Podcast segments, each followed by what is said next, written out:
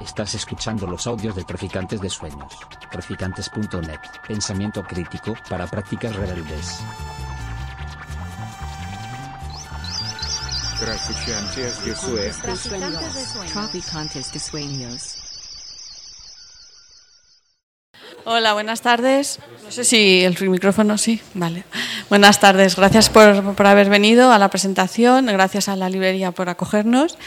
Y bueno, aquí tenemos a Mario Vicios y a Rafael Ordóñez que van a presentar, hablarnos del libro Amor y Furia. Este libro pertenece a la colección Clepsidra de la editorial Tres Hermanas. La colección Clepsidra es una, una colección de ensayo, pero no de una manera tradicional. Lo que queríamos era dar cabida a mensajes de distinto tipo que nos parecieran interesantes. Rafa nos presentó este proyecto, nos pareció que evidentemente si hay algo interesante ahora mismo es el problema que tenemos con el tema del cambio climático y la inacción, la inacción por parte de, los gobiernos y de los poderes. ¿no? Y eh, nos parece muy interesante que se ponga por primera vez sobre la mesa una, una, una, historia de estos grupos a los que con mucha facilidad se está mm, denostando y nadie se ha parado, o muy poca gente se ha parado realmente a escuchar eh, el discurso y a, y, a, y a, entender por qué está pasando lo que está pasando con respecto a ellos y por qué han dado este paso hacia adelante en acciones que mucha gente no comprende. ¿no? Entonces creo que en ese sentido el libro de Rafa mm, abre, abre una, un camino muy interesante, muy importante y que esperamos que, que, que, mucha gente se anime a seguirlo y a investigar porque creemos que es muy importante. Y nada más, aquí os dejo a los dos para que charléis tranquilamente. Muchas gracias. Pues eh, yo voy a empezar con leyendo un poco de, de, su libro. Yo he tenido el privilegio de podérmelo leer estos días y, sin ánimo de hacer mucho spoiler, eh, voy a leer algo que realmente no ha escrito Rafa y que dice así. Vamos a darnos un momento, este momento para considerar por qué estamos aquí. Recordemos nuestro amor por este hermoso planeta que nos alimenta, nutre y sostiene. Recordemos nuestro amor por toda la humanidad en todos los rincones del mundo. Recordemos nuestro sincero deseo de proteger todo esto para nosotros mismos, para todos los seres vivos y para las generaciones venideras. Que el actual hay actuar hoy encontremos el valor de llevar un sentimiento de paz, amor y aprecio a todas las personas con las que nos encontremos, a cada palabra que pronunciemos y a cada acción que realizamos. Estamos aquí por todos nosotros. Esto que acabo de leer, que tiene también como un cierto halo, incluso eh, de lectura religiosa, es el solemne statement, el, un poco su declaración de, intenciones de del origen de Extinction Rebellion en, Reino Unido, que además ellos firman sus mensajes, lo cuenta Rafa, con las uh, letras L and R, amor y furia. Y de eso vamos a hablar hoy aquí. A mí este libro me ha dejado muchísimas preguntas. Me da muchas respuestas y muchas preguntas. Hola, Rafa. Hola, Mario. Lo primero, lo primero de todo es un privilegio, no solo poder haber podido leer este libro casi antes que nadie, sino también eh, podérselo escuchar a una persona como Rafa Ordóñez. Rafa, que es licenciado en Sociología, en Políticas y en Periodismo. Y esa triple vertiente es muy interesante para aproximarse a este movimiento. Primero porque a mí me surgen muchas preguntas a título casi sociológico o psicosociológico de lo que está pasando eh, en un momento crítico para, para, la Tierra, y ahora veremos por, por, qué.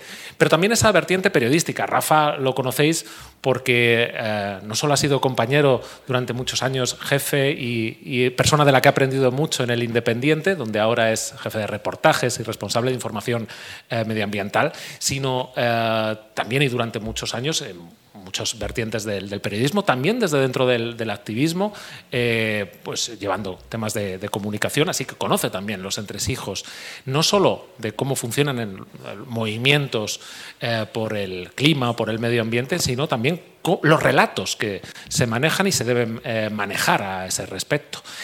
Eh, ha trabajado, como quizás ya también sepáis, tirando hacia atrás, en La Razón, en El Mundo, eh, estuvo en Prisas Revistas, pero hoy me quiero quedar con esa triple eh, faceta para empezar una vez más con el comienzo del libro. He extraído aquí algunas frases y empiezo con el comienzo, comienzo, porque decía, esa triple vertiente de Rafa, como analista político, como sociólogo y periodista, me quedo con esto último. Rafa tiene una cosa muy buena, es un enorme olfato. Pocos periodistas conozco con ese olfato para darse cuenta de las cosas que están pasando antes que nadie. Y él se está dando cuenta, y, esa es la génesis de este libro, de que aquí hay algo importante, que tras esos botes eh, de eh, agua teñida, de esas acciones eh, frente a obras de arte, está pasando algo más que el titular con el que nos quedamos. Estamos en un momento crítico, un, crítico, un activismo al límite de lo admisible, dice Mauricio Misquero, profesor de la Universidad de, de Granada, de Rebelión Científica, de Extinction Rebellion, de Futuro Vegetal. No sé si esa urgencia de la que habla al principio del libro este físico es también un poco la que te lleva a escribirlo con cierta urgencia. Están pasando cosas muy rápidas y eso te lleva a intentar poner en orden un poco esa realidad que te toca contar luego también en, en un periódico. Eh, Mario, primero muchas gracias por esa magnífica introducción. Qué bien habla Mario. Me podía estar escuchándole embobado tranquilamente no desvíes la atención, por favor. no, bueno, primero gracias a todos por venir y, bueno, voy a ir a tu, a tu pregunta, Mario. Sí, eh, hay cierta urgencia en, escribir esto porque el, momento de lo que está pasando, que vemos que, es, algo que está ocurriendo en los últimos dos años, pero que a España nos ha llegado con, con más cuentagotas y vemos que está empezando a llegar con más fuerza. Eh, no tiene referentes y, se, está explicando de, de, la manera que se están explicando pues, pues los parámetros de lo, de que había antes. Entonces, el, activismo de, la desobediencia civil de estos grupos pues no se entiende. Entonces, yo he intentado acercarme a entenderlo. Y cuanto antes mejor, porque creo que va a ir a más y va a ir a más en los próximos años.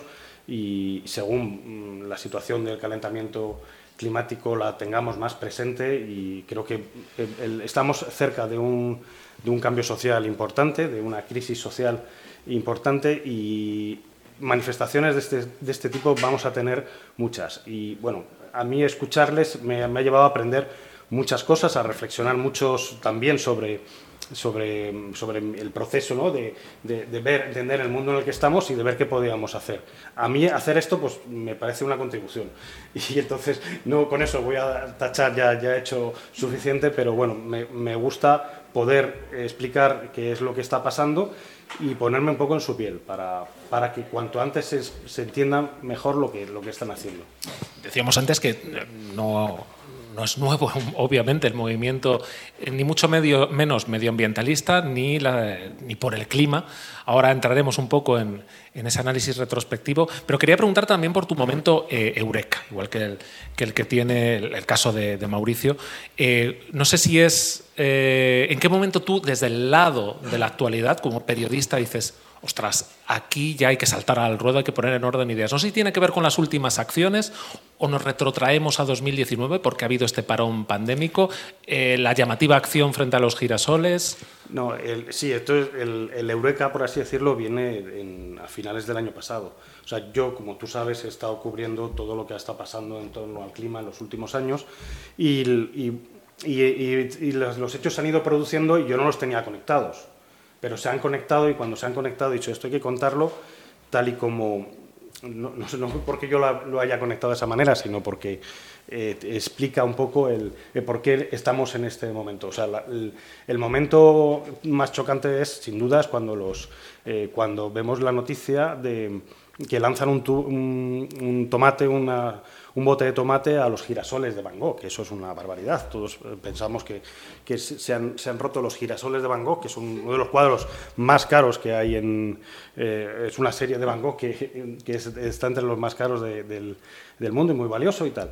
Bueno, cuando, yo me, cuando veo ya mi primera reacción es digo, estos chicos han vuelto locos como piensa todo el mundo. Luego me doy cuenta que no, que estos chicos lo que han hecho es un trampantoso, es un, es un, nos, han, nos han engañado me, han, estado engañándome. Me han engañado porque lo que han hecho ha sido que me explote la cabeza para, para llamarme la atención de, que el, de, una situación, la del cambio climático, que ya la conocemos, pero han, han, captado mi atención y la de todo el mundo con una cosa que, que, no han hecho. Han, hecho parecer que han roto un cuadro que no, no lo han roto, porque previamente han estudiado que ese cuadro tenía un cristal un cristal y el cuadro no se ha roto. Ningún cuadro se ha roto en, los últimos meses que se han hecho muchas acciones. Por supuesto, conlleva un riesgo y esa es la parte en la que estos, eh, estos chavales están dando un paso más en, sus actividades respecto a otros colectivos activistas que han hecho acciones en, el pasado. Ellos están a un, nivel de riesgo mayor, con, más peligro para, para, su propia narrativa, por así decirlo, pero, pero ellos imprimen esa emergencia, eh, ellos hacen ese, ese salto de riesgo precisamente porque consideran que los próximos años, los años en los que estamos, como dice la ciencia, los años en los que estamos requieren de máxima intervención. la próxima década es vital en, cuestión de reducción de, gases de efecto invernadero para mitigar el cambio climático. Entonces, su manera de presionar es, esta. Compiten dentro de ese mercado de la atención. Claro, ¿es hasta cuánto se, se escala? Y eso me lleva a otra pregunta. Eh, sociológicamente, claro, no hay una fórmula matemática que, anticipe cuándo va a irrumpir un movimiento social que le dé la vuelta a todo. ¿O sí? ¿O hay algún indicio?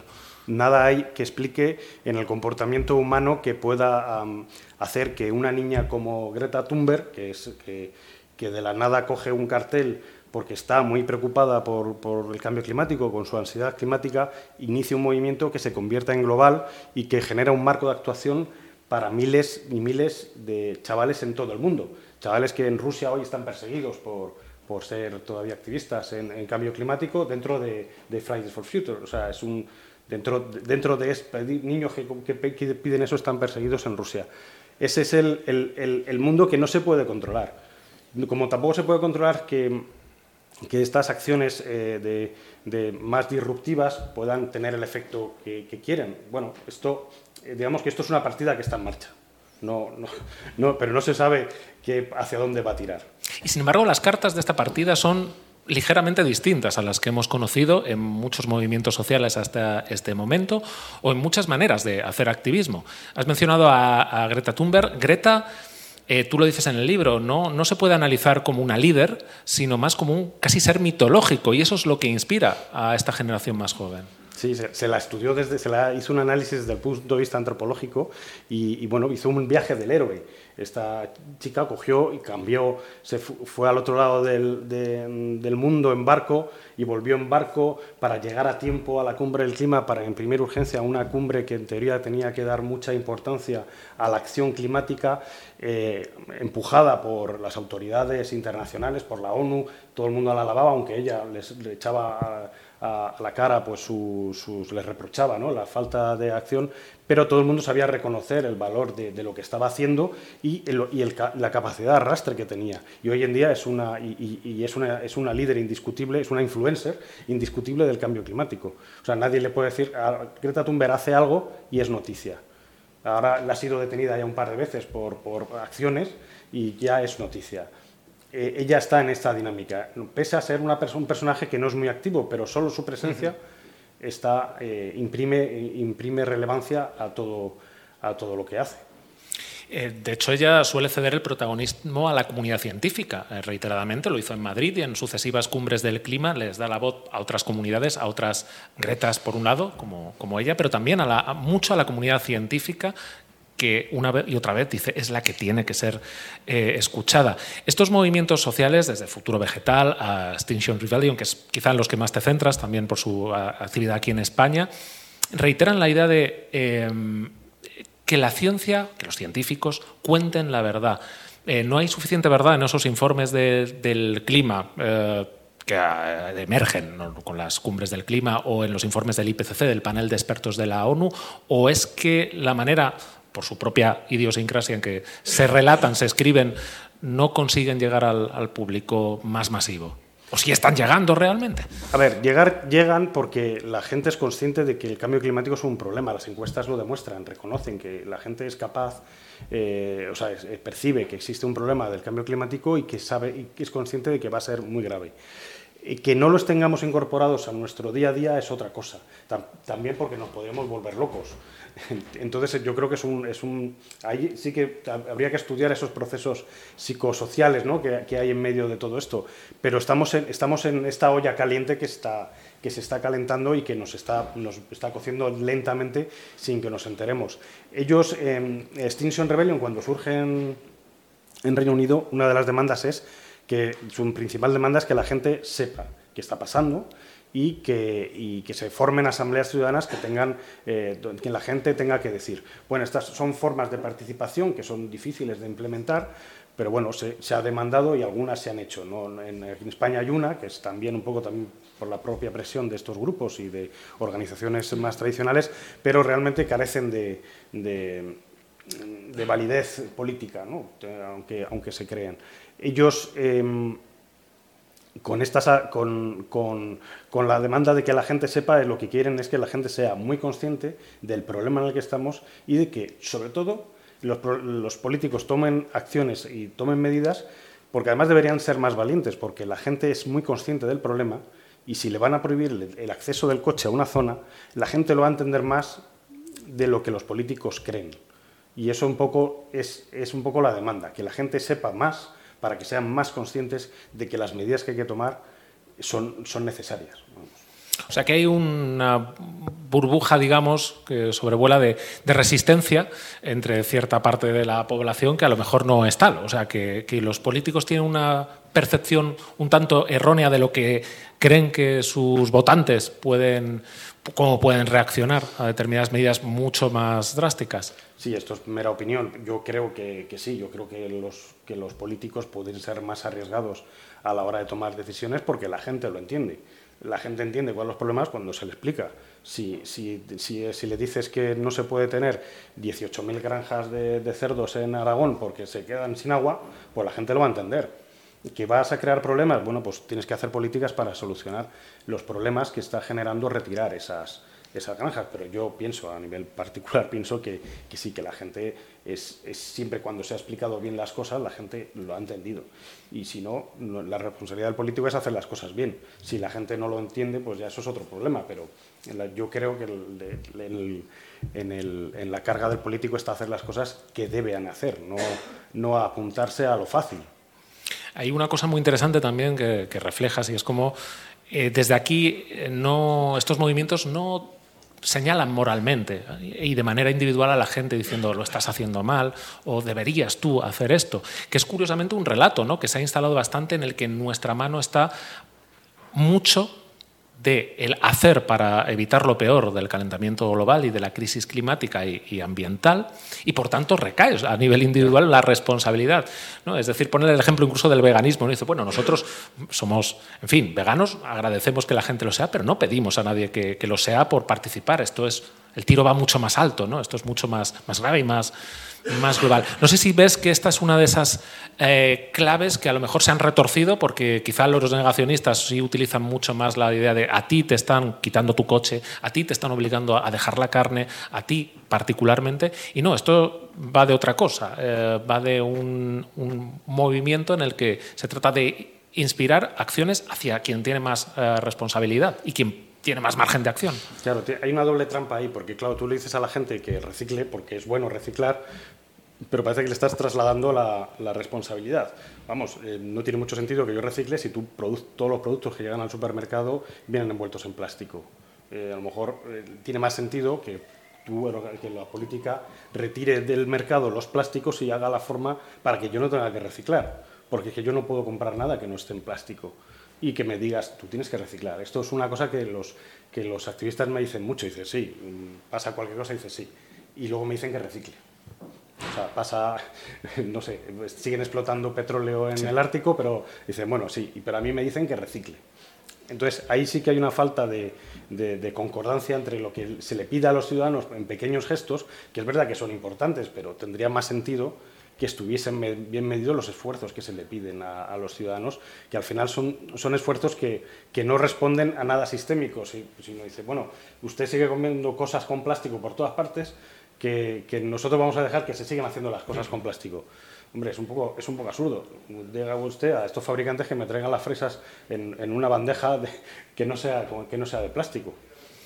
Eh, volvemos un poco a ese recorrido histórico que también trazas en el libro, ligando estos ultimísimos eh, movimientos, muy jóvenes, por, otro lado, aunque hay gente también mayor y con experiencia en, movimientos previos, y toda esa tradición que, bueno, que viene desde que empezamos a tomar conciencia, yo creo también, de la crisis ambiental y, climática.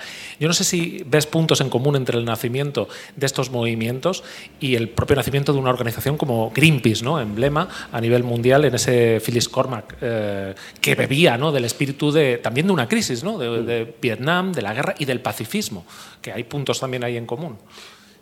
Tienen, tienen en común en que, en que yo creo que los dos viven en un momento em, crucial. En el momento de Greenpeace, cuando nace, es, está recoge, recoge, el espíritu del pacifismo de ese momento y de, la, ecología que estaba surgiendo y lo ponen en esa marca que se llama Greenpeace, que, un poco arrastra a, todo, a todo el mundo a, las políticas medioambientales y, bueno, pues que es la punta de lanza del medioambientalismo en los últimos 50 años. Y, estos, em, ¿cuál es el paralelismo que tienen? Pues que yo creo que son una generación nueva y un cambio nuevo, pero no tanto porque ellos sean especialmente diferentes, que son muy parecidos a lo que eran en, forma y espíritu a ellos, y así me lo han dicho hasta los antiguos miembros de, Greenpeace históricos de Estados Unidos, que, se reconocen en ellos, em, sino porque, porque también están en un momento crucial, y ese momento crucial no lo ponen ellos, lo pone el contexto. El del momento de Greenpeace fue el momento histórico del nacimiento del ecologismo y de la guerra de Vietnam y otra, un momento histórico muy determinado en el que había una amenaza que era la nuclear que sobrevolaba sobre todas las cosas y ellos se pusieron eh, al frente para, mm, para decir que eso era una locura y estos vienen a hacer un poco lo mismo. Están diciendo, se están poniendo al frente de los coches, de las carreteras, las están cortando para decir que esto es una locura. Y eso es un poco en lo que se parecen. El contexto que cambia es que ellos tienen mucha...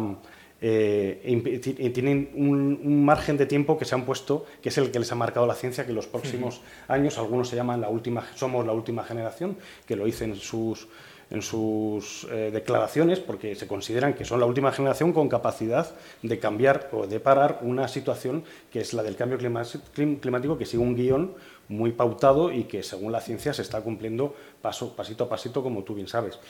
Y, en ese contexto, paradójicamente, y donde casan Greenpeace con, con, estos, con estos colectivos, es cuando Extinction Rebellion, que es de, los, de las dos polos que en estos años confluyen en esta situación, que por un lado es Greta Thunberg y, Fridays for Future, y por otro lado es Extinction Rebellion, que surgen prácticamente a la vez.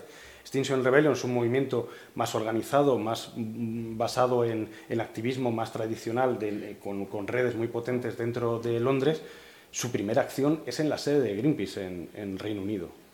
Y la, primera acción, antes de, protestar por otra cosa, estos colectivos se reúnen y dicen, tenemos que parar esto, vamos a llamarnos Extinction Rebellion, vamos a hacer una declaración de, que estamos en este, a punto, al borde de la extinción. O sea, este es un, discurso que, idean entre un grupo de personas y su primera decisión de dónde van a ir a actuar es a, a la sede de Greenpeace en Reino Unido, para decirles, esto tiene que cambiar porque la forma tradicional de las organizaciones ecologistas, tal y como ha funcionado, no está respondiendo, consideran ellos, no está respondiendo a, la demanda de urgencia que requiere la situación. Ellos no creen que recogiendo firmas y presentándolas a un ministerio se pueda cambiar las cosas, porque se viene haciendo durante muchos años y eso es lo que la situación les obliga a romper. Eh, también el contexto es muy distinto mediáticamente, por lo, por lo pronto, ¿no? Es decir, eh, Greenpeace surge en un momento en que tienen muy claro, hay que ir a la tele, hay que conseguir las cámaras, ¿no? Eh, claro, ahora el peso de las cámaras de los medios tradicionales es tal porque todos tenemos una cámara en el, en el, bolsillo. ¿no? Supongo que eso también ha revolucionado por completo la manera, tanto organizativa como de relato bueno, ellos, eh, yo creo que el funcionamiento no, ha, cambiado, ha cambiado los medios de comunicación. En, los de, Greenpeace, cuando empezaron sus primeras, hacían radia, radiaban las cosas por, desde el barco y no tiene nada que ver con lo que se ahora hacen, hacen estos chavales, pues que se cogen y pues, graban las cosas con los móviles y, vuelan por las redes sociales. Eso es lo que imprime, es que es mucho más rápido, mucho más eficaz, pero es verdad que estamos en una cultura mm, visualmente mucho más machacada. O sea, ya eh, ver a unos, a unos señores que iban en un barco y que se ponían, del, eh, que, iban, o sea, no, era ni visual. Era, una historia, eran unos tíos que se suben en un barco y se van a, a, a frenar una bomba nuclear. Dice, estos están locos, se van a morir. Pero no había nada visual, porque iban, ellos van en un barco, no se estaba viendo. De vez en cuando les, les grababa un helicóptero, pero no era... Esto es otra cosa, estos tienen que competir con un mundo que es el que tenemos, el de los móviles, en el que la atención se nos va con todo. No, no, podemos, no tenemos tiempo casi de leer, no tenemos tiempo de ver las series que hay, no tenemos, tal, no tenemos tiempo de asumir las, la información que nos llega y, y, tenemos, y ellos tienen que competir. Greenpeace tuvo que competir en, en, esos años con la guerra de Vietnam, que eso era, era lo más importante en los medios. Y colarse en ese momento en, lo, en la guerra de Vietnam, en, en, medio de la actualidad de la guerra de Vietnam, que los medios americanos pues era, era, era todo, pues, pues tuvo mucho mérito. Ellos lo han conseguido también con, con, el tema de los cuadros. Bueno, aquí nos ha llegado más lo del tema de los cuadros. En, mm. en, Reino Unido les llegó mucho antes porque en Reino Unido es que paralizaron Londres en varias ocasiones, Extinction Rebellion. Y narrativamente, eh, Greta Thunberg sí que tuvo un recorrido que a nosotros nos ha llegado más. Eh, estoy pensando en la cumbre del 19, claro, luego llegó la pandemia, que fue un poco nuestro Vietnam, salvando muchísimas distancias, pero que también supuso un cambio de atención. No sé hasta qué punto eso ha hecho, eh, ha permeado ¿no? en estos movimientos, ha supuesto, no sé si un parón para agruparse, organizarse eh, más al revés, ha perdido un poco de fuelle, ahora se ha retomado con, este tipo de acciones muy, muy, llamativas y que vuelven a ponerlo sobre la mesa. Eh, no sé si a, a, nivel social también nos ha dado una idea de lo que significa una emergencia y por tanto es un caldo de cultivo radicalmente distinto al que dejamos en la cumbre de 2019, a un mes de que estallase la crisis sanitaria. Sí, la cumbre del 2019 llegó con con el tema climático arriba, sobre todo en España, que, nunca habíamos tenido, nunca se había celebrado una cumbre climática, eh, tuvimos que hacer ejercicios de explicar qué era la, la diplomacia climática, explicar todo, pero llegamos hasta este punto arriba y luego terminó pues como terminó, pues como es una, son cumbres muy técnicas, pues la gente dice, bueno, ¿y, entonces, ¿y ahora qué? pero, pero bueno, entonces el ahora qué, lo que llegó realmente y que copó toda la atención de todo fue el, la crisis del COVID. La crisis del COVID sí que lo que ha traído es una, una llamada de atención muy clara de la ciencia. Y es que la ciencia dice las cosas, pero no, no para caer bien. Dice las cosas porque, porque dice, oye, los virus son un peligro y pueden eh, producir una pandemia. Deberíais tener, uh, tener mascarillas, tenéis, deberíais tener vuestro sistema de salud preparado para abordar esto. Pero, pero los gobiernos no hacen caso. El cambio climático está ahí y viene a decir lo mismo.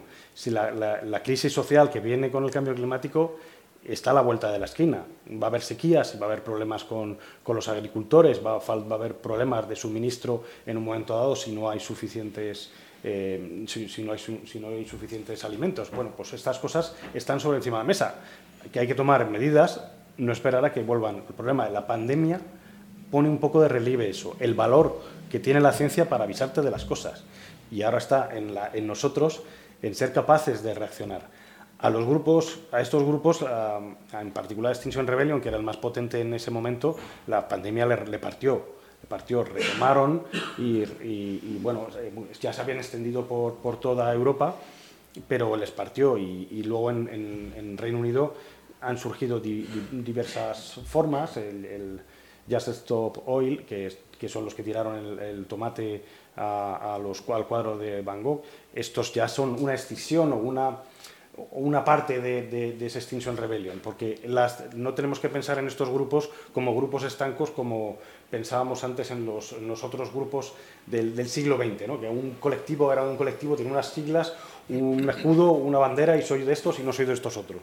¿no? Un poco lo del el Frente de Liberación de Judea, ¿no? estos saben, saben que son un poco, pues un poco como también vemos en la política, ¿no? pues que pues que unos suman, otros, otros no suman y se van, esa, esa, esos son más, más porosos. ¿no? Entonces, eh, Misquero, que es uno de los activistas que sale entrevistado en el libro, eh, ha, eh, estado en Rebelión Científica, en Extinction Rebellion y, han pasado por distintas, distintas fases porque, bueno, porque en un momento se suman a los, a los procesos a, a los que ellos entienden que en su momento tienen que estar y tienen que dar respuesta con sus, con sus acciones. Entonces, ellos forman, son, unos, son, son un movimiento entre todos, no son grupúsculos, y yo los considero más como un, como un movimiento en general que como colectivos cerrados que, que funcionan como antiguamente. ¿no? Son, son otra cosa en cómo, cómo también surgen ahora con la velocidad las cosas.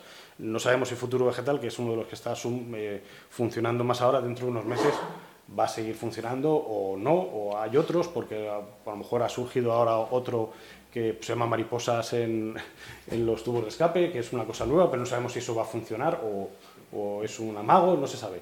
Hay gente que, quiere hacer cosas en este sentido y van surgiendo momento mucho más en red, ¿no? Mucho más, eh, eh, un poco como toda esta política de última ola, fuera de sí. las instituciones, ¿no? En momentos, movimientos asamblearios que tienen tradición, pero que bueno, se materializan y se pueden formar y desformar también, ¿no? Deshacer más rápidamente pero que crean, no sé si crean relato, ¿no? que son más capaces de permear en, en relato, aunque no sé si en, en, eficacia. Estaba pensando en las COP, que hablas muy, muy, bueno, repasas estas últimas tres cumbres del, del clima. Yo recuerdo unos puntos en la de 2000 se nos ha caído el señor.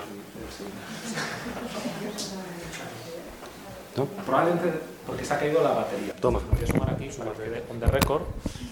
Decía que, que, estuvimos en la cumbre de 2019 en Madrid y pasaba una cosa muy interesante, que es que eh, dentro se estaban tomando decisiones, el plenario de Naciones Unidas, también estaban eh, un poco los grupos de presión, estaba eh, Greenpeace, otros movimientos tradicionales, tomando decisiones y, y, haciendo presión y consiguiendo pues, cosas de mayor o menor alcance, pero luego fuera estaban todos estos movimientos que no tenían particular interés por estar en sí mismo dentro, pero que tenían un componente de activismo, por un lado, performativo, por otro, también en un momento en que se estaban dando a, conocer y que de repente toda la atención, lo interesante estaba afuera. No, no sé si eh, eso refleja un poco eh, si ahora la eficacia ya hay que medirla no solo desde el momento en que te reúnes ¿no? con los poderosos como grupo de presión, que sin duda ahí se han conseguido y se consiguen cosas, como también en esa conexión con la calle. Claro, es que existe esa parte en, en que el, o sea, las cumbres del clima son son, son muy criticables en, en muchos aspectos, en, en, muchísimos, sobre todo teniendo en cuenta que dentro hay mucho lobby del, del, del mundo fósil, ¿no? de las industrias extractivas, que, que, frena mucho los procesos que, a los que debe encaminarse la humanidad. Y bueno, pues eso, pero claro, a ver, el, los cambios sociales no se pueden hacer ni, ni por las bravas, tiene que haber un cierto orden. Eh, yo sí que soy, yo sí que creo que, que la cumbre del clima puede ser, llegar a ser útil porque es lo que se ha dado a la humanidad para arreglar un problema. O sea, es que al final somos como... O sea, si llegara un marciano y diría, dije, llega a la Tierra y dijera, ¿qué hacéis vosotros para esto del cambio climático? Y dice, bueno, pues nos juntamos ahí en, en Tokio, también en Río, estuvimos hablando y hemos pensado este plan. Entonces nos vamos a juntar y vamos a... Cada X años vamos a estar midiendo cómo va lo del cambio climático. A ver si nos afecta o no nos afecta. Entonces dice, ah, pues mira, para eso juntamos unos científicos y que, y que digan, oye, que yo mido el aire, yo mido no sé qué. Entonces, vale, pues estos se van juntando y de, y de vez en cuando van dando los datos. Y eso es el panel de expertos. Van diciendo cómo evoluciona el cambio climático. Entonces, no sé, en real, realmente, o sea, sobre el papel dices, han hecho, han hecho un buen trabajo. De hecho, la ONU ya hizo un buen trabajo, o sea, las, los países hicieron un gran trabajo con Montreal, con, la, la, la capa, con el agujero de la capa de ozono se vio un problema real, la capa de ozono fue un problema, surgió en mi, encima de la, de la Antártida y, y, si no se llega a frenar, pues estaríamos todos muertos ya, pero se retiraron los productos que, que hacían, ese, ese, mal a la capa de ozono y se, y se llegó, y fue, fue una gran experiencia de, la que deberíamos aprender más. Entonces se, se repite este, este esquema. A mí ese esquema me parece válido. Lo único que pues, parece que se encalla con demasiada frecuencia porque, claro, los intereses, no es lo mismo retirar unos sprays que, que, y algunas cosas de unos, y unos gases de las neveras que cambiar todo el sistema económico. Porque ahí había una, un reemplazo de un, una tecnología por otra, pero no cambiaba el modelo ni de consumo ni de producción. Es que ahora hablamos de un movimiento social brutal que claro. está apelando a un cambio eh, socioeconómico eh, a nivel planetario. ¿no? A ver, el cambio climático es una realidad. Hay que cambiar, hay que cambiar el modelo nuestra dependencia del, del, de la gasolina y de los combustibles fósiles. Que eso lo consigamos eh, de una manera o de otra se puede discutir, porque para eso están las derechas y las izquierdas que se tienen que pelear y discutir si se puede hacer de una manera u otra. Hay gente que considera que, es un error, que, incluso que hay que decrecer, que no se puede seguir creciendo económicamente, y hay gente que considera que se puede crecer económicamente y, solucionar el, modelo de cambio climático. O sea, el, modelo económico con una transición energética. Bueno, yo me gustaría saber cuál es la fórmula perfecta, pero entiendo que, en, ese, esquema la, cuestión es que se ponga en marcha, pues como hicieron los ingleses. El, gobierno conservador fue el primero que aprobó una ley contra el cambio climático, ayudado con, el, con, con, la izquierda, decidieron, oye, esto es un problema serio. Además, ¿te acuerdas que nosotros hicimos la revolución industrial? Fuimos los primeros en echar esto. Sí, joder, ¿cómo lo pasamos? Pues venga, vamos a cambiarlo. Y eso es lo que hicieron. Se pusieron de acuerdo, que tiene muchas fallas y es muy discutible, pero al fin y al cabo eh, son humanos que ante un problema muy serio, eh, con distintas formas de verlo, dicen, ah, pues hay que abordarlo. ¿Sabes? Y esa es, esa es la, la que yo creo que es la forma porque de, esas maneras, de esa manera, entendiéndose entre unos gente de izquierdas, de derechas o que crean una cosa o en otra, tendrá que llegar a un acuerdo, porque al final el planeta es de todos. y en eso, esa es la única manera que, se puede solucionar esto. No, no, no, existe otra. Cualquier otra deriva mm, falla y va a terminar en problemas, por un lado o por otro. Estamos hablando de movimientos sociales, de, chavales que, que tienen. Eh, pues eh, mucho amor dentro, como dices, pero mucha furia y, de, y que catalizan lo uno, lo convierten en lo otro.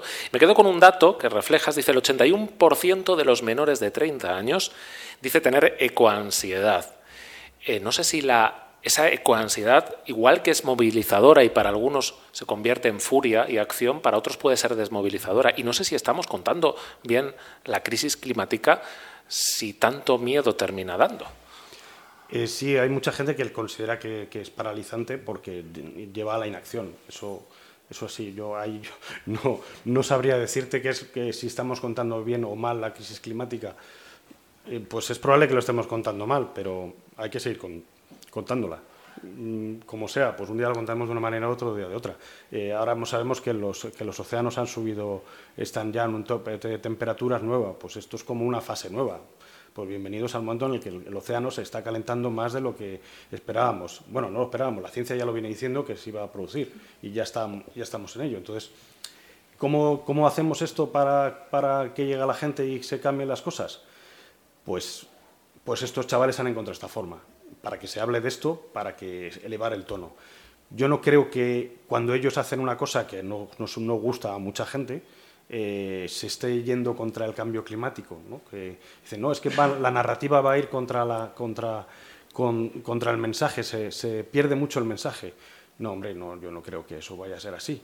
No, no dejas de ver el fútbol porque, porque un día un jugador le dé una patada a, otro jugador una cosa fea, ¿no? Pues tú, te tú crees en, en, las cosas, tú crees en, en los problemas en los que estamos y, y, no vas a dejar de creer en esto. Al final estos, eh, estos movimientos están elevando el tono, imprimiendo urgencia, que es lo que consideran que requiere el momento. Eh, mencionaba yo ese 81% de menores de 30 años. No sé si tú detectas también una brecha enorme, casi en esa línea de los 30 años, incluso un poco menos ¿no? de, de edad, eh, de entendimiento entre esas dos generaciones, la de esos padres, ya no digo incluso abuelos, y esos chavales ahora adolescentes y jóvenes que tienen clarísimo el problema, que desarrollan en algunos casos mm, claro miedo, en otros casos mm, ese miedo, como digo, se convierte en acción, y esos padres a los que señalan un poco con el dedo, no a ellos, a los suyos en concreto, pero sí a esa generación responsabilizándola y, se siente atacada, ¿no? Esa generación boomer, ¿no? Por así mm. decirlo, ¿no? Eh, ¿Cómo se reconcilian esas, esas visiones? Y no sé si eh, ese momento de rechazo eh, inicial, de shock ante esa bomba mental que supone ver la imagen de los girasoles, por ejemplo, les estalla realmente solo a una generación muy, muy concreta que no ve esa sensación de urgencia.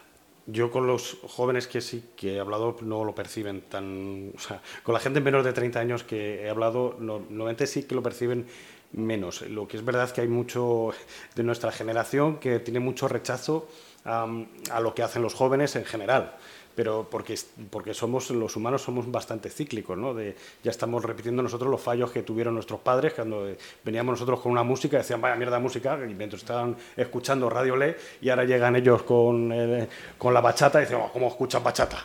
Pues entonces repetimos esos mismos errores. La generación, eh, las generaciones no tienen razón unas otras, o sea, se van imponiendo los criterios. Y la generación joven tendrá que encontrar su, su, sitio en esta situación. Ahora mismo existe una gran desmovilización de la, de la, gente joven. Hace poco escribimos de esto en el periódico. No, no, no, no, van a votar, no están muy desconectados de la actualidad, no les interesa, pero buscan formas distintas. Y yo hablaba con una chica que tiene un colectivo que hablan pues esto, que intenta pues, hacer lobby ¿no? de la juventud dentro de la política, y dice, no, hacemos otras cosas, movemos por, tal, eh, por, redes sociales y intentamos hacer lobby por otros canales y tal. Y yo, sí, pero, pero os, falta tirar a puerta, os falta, os falta ir a votar, os, falta tener participación. Si no, si no votas, no, no vales, ¿no? Entonces, eh, sí, eh, los jóvenes tendrán que encontrar su sitio en el mundo. Estos, los activistas están reaccionando de esta manera, eh, en otros países este activismo no está tan ceñido a los jóvenes. Aquí, bueno, hay distintos colectivos. Este, la rebelión científica son, hay, gente de más, de, más, de más edad, porque es un colectivo de científicos. Pero y en Reino Unido el Extinction Rebellion es, intergeneracional, hay, generaciones eh, de todo, vamos, hay personas de todas las edades participando. es verdad que aquí se, está moviendo más en, en un plano más, más juvenil pero bueno, cada país es un mundo, claro. Entonces tendrán que ir encontrando las, eh, la gente, su, eh, la, generación, su, su sitio ¿no? en, en, este mundo. Hay un par de capítulos en el libro que hablan, dicen algo así como eh, los científicos no han venido aquí para caer bien, los activistas tampoco. Rafa, yo creo que sí ha venido para caer bien. Os va a caer muy bien este, este libro porque pone todos esos puntos sobre esas IES. Eh, hace un análisis, yo creo, aunque sea de urgencia, muy certero y muy interesante de lo que está pasando en tiempo real para que juzguéis vosotras y vosotros eh, mismos. Insisto, cayéndonos eh, muy bien. Voy a cederos la palabra por si hay alguna pregunta o alguien quiere comentar algo, incluso aunque todavía no, no tengáis el libro en vuestras, en vuestras manos, porque muchas de esas dudas seguro que están aquí eh, respondidas. No sé si hay por aquí alguien que, que quiere comentar algo. Por allí me voy a acercar, como si fuera como, on the record, ¿no? Para que pueda grabarse, que si no, no te oyen por allí. Yo voy como Isabel Gemio y te... Bueno, eh, lo digo antes que quede mal, es mi hermano. Entonces, a, partir de aquí ya la, subjetividad prima. Pero yo lo que sí que creo que el libro está muy bien es que es un libro para torpes, porque letra... ¿Tú lo has leído entonces? Yo me lo he leído. Ah, y por eso sé que es un libro para torpes. Letra grande, pocas hojas. Y luego, sobre todo, yo creo que hace muy bien una cosa que es un Introducción al cambio climático, para torpes, porque como todos los lobbies están trabajándose en los medios de comunicación masivos para engañar a la gente, pues es refrescante ver un librito sencillo que explica para torpes lo que los medios de comunicación con enormes agencias de, prensa no son capaces de trasladar a la sociedad. Eso es un elogio, es un elogio. No puedo muchas gracias, muchas gracias. Magnífico prescriptor por aquí. No sé si tenemos algún otro prescriptor, prescriptora. Gracias. No soy la hermana de él y, y, no, he, no he leído el, el, libro, pero me ha gustado mucho escucharle. Soy Laura, soy de Irlanda, como pueden escuchar de mi acento, y tengo una pregunta. ¿Cómo, cómo ves la, la organización de Extinction Rebellion y los otros al nivel europeo, porque me parece que lo que falta es esta organización al nivel europeo, porque está bastante fuerte o se está fortaleciendo eh, después de la pandemia, eh, otra vez, de nuevo, pero lo que falta es esta acción al nivel europeo, porque está al nivel nacional y local, pero no conecta. Y, vienen las elecciones europeas, van a votar gente de 16 años en, cinco países. ¿Y para quién van a votar? ¿Y, dónde está esta acción para eh, concientizar eh, la gente más, más joven? Sí, yo, yo, lo que he observado es que a nivel europeo hay distintos colectivos hay un grupo que los un poco se aglutinan, distintos, los de última generación, eh, hay eh, de Francia, de, Alemania, hay distintos países, distintas organizaciones de distintos países que están están en conexión ellos y se comparten cosas. Eh, no, no, digamos que se, que se juntan y debaten, pero sí se comparten, se imitan, se, se, se pasan información de lo que les ha funcionado o para, para, llegar a más público, ese tipo de cosas sí que la están haciendo. Es muy difícil que lleguen a, a tener una cohesión grupal, organizativa, como la percibimos o como nosotros eh, entendemos las organizaciones tradicionales. Eh, su, su, forma de, funcionar no, no, puedes, no va a ser nunca, creo, como, como las organizaciones tradicionales, como un sindicato europeo, como un partido político europeo, porque son otra cosa. Son una respuesta puntual y son muy líquidos. su capacidad para, para perdurar no está claro. Lo que tienen es capacidad para transformarse.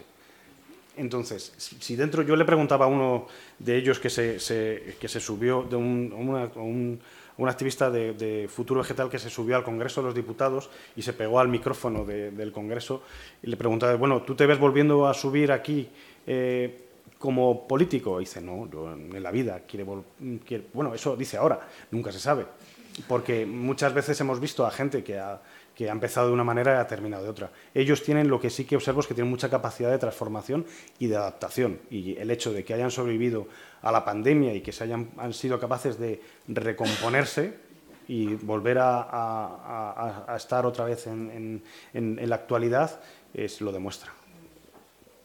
¿Alguien más por aquí? Por aquí. Muchas gracias, Rafa. Muchas ganas de leerte y mm, analizar eh, después de oír a la gente joven, de escucharles y también de conocer cómo conoces las organizaciones grandes, así si pudieras darle un consejo a esas organizaciones grandes que conozco yo también, ¿qué consejo les darías para poder, no, como bien estabais hablando, sumarnos a, capitalizar también muchas de las acciones que hace. A ver, yo creo que eh, más que un consejo a nivel organizativo y de tal, yo lo que creo es que hay un mensaje que es que la urgencia que están imprimiendo no es que no se la han inventado, la sienten, la, está en el ambiente y, y yo creo que la situación requiere riesgos. O sea, hay organizaciones ecologistas que llevan años funcionando y tienen miedo a perder eh, socios, pues a lo mejor tienen que perder el miedo a perder socios. Tienen que ser más arriesgados y, arriesgar más, porque la situación entiendo que, no está para decir, bueno, es que esto a lo mejor nos sienta bien. Bueno, pues es que si tu trabajo es ser activista, pues estamos apañados. No. Por aquí. Bueno, felicidades, Rafa. ¿Y cómo crees que puede afectar eh, un movimiento así eh, como futuro vegetal tan horizontal a la larga, ¿no? con estas decisiones tan asamblearias y con, y con además este mundo de infiltrar a policías en movimientos activistas? Sí, es que lo de la policía es, muy, es, es, es curioso, ¿no? porque son, son grupos que se dedican a protestar, que que bueno, pues cortan carreteras, y, pero cortan, eh, tiran pintura a los sitios, bueno, pero es que eso lo hemos visto hacer a todos los colectivos de, de todas las formas y, bueno, pues les, les, infiltran policías. A mí me parece un poco desmesurado meter policías a, un, a estos grupos que no que, realmente están protestando. Tienen el derecho a protestar y, y bueno, y además se asumen los riesgos de y las consecuencias de su protesta me parece que es un poco desmesurado.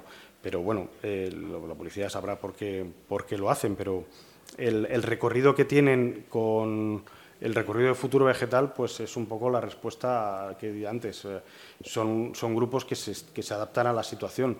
Yo creo que si seguirán creciendo, pero no por futuro vegetal como, como nombre, creo que pues, puede durar o no, eso no se sabe, pero, pero el movimiento va a seguir, se va a llamar de otra manera dentro de un año o, de otra. Yo creo que van a seguir eh, activos. ¿Alguien más? No, tenemos más por aquí. Pues eh, Rafa, eh, te toca firmar libros. Yo ya lo he dicho antes, eh, he tenido el privilegio de que me lo haya podido leer antes que nadie, así que espero que sea también al que primero le pueda pedir que me lo, que me lo firmes. Y te dejo con una última, una última pregunta que es casi una invitación ¿no? a, esta, a esta lectura. Em, ¿Eres optimista respecto a, a lo que viene en esta década que ya es, es crítica? ¿Más amor o más furia? Es lo que vamos a ver en los próximos años. Pues eh, vamos a ver mucho, mucha furia con amor. yo- pero habrá que verla con amor, porque furia yo creo que va a haber, va a haber lío. No, no, o sea, no, Es un lío que, que necesitamos y nos merecemos. es un lío que no va a venir, por, no, no, es necesariamente de los activistas. O sea, el- el- yo creo que vivimos en unos mun- un mundo convulso y, y va a seguir siendo convulso. Nos, vemos, nos pasan las pandemias y nos pasan las cosas con una facilidad que ya es pasmosa, pero nos queda recorrido y te- nos vamos a tener que tener aguante y, y tener amor, porque eso a lo mejor nos salva. Que este libro sea un punto y aparte. Esperamos la continuación para retratar este mundo convulso lleno de amor y furia. Gracias, Rafa. No, muchas gracias. Aplauso al autor. Muchas gracias a Mario, vamos, maravilloso.